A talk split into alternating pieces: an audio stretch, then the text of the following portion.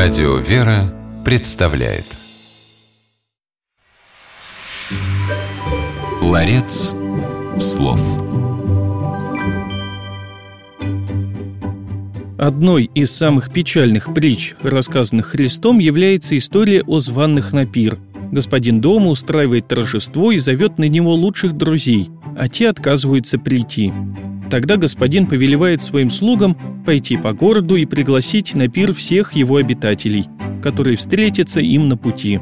В том числе на торжество слуги зовут и обитателей Халуг. В эфире программа «Ларец слов» и ее ведущий священник Антоний Борисов.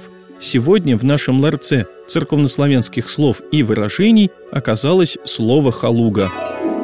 Данное слово употребляется в церковнославянском тексте Евангелия от Луки неспроста.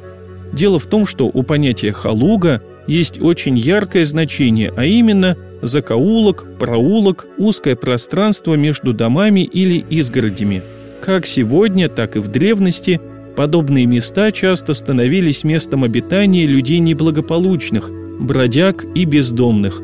Интересно, что в древнечешском языке уличного грабителя называли халужником, то есть тем, кто выскакивает и нападает из закоулка. В древнеболгарском языке халуга имело значение шалаша, то есть жилище временного и ненадежного. Именно в таких самодельных домиках из прутьев и ветвей – могли обитать люди, позванные на пир в притче. У филологов нет четкой версии, как слово «халуга» образовалось. Есть мнение, что оно пришло к нам из санскрита. Там «чалас» или «халас» означает «ограда». Быть может, «халуга» является родственницей греческого понятия «каливи», то есть «хижина».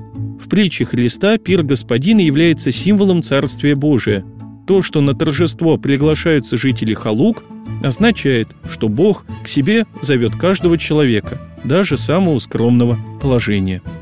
Итак, запомним, что церковнославянское слово «халуга» в зависимости от контекста в переводе на русский язык означает либо проулок, либо временное или ненадежное жилище.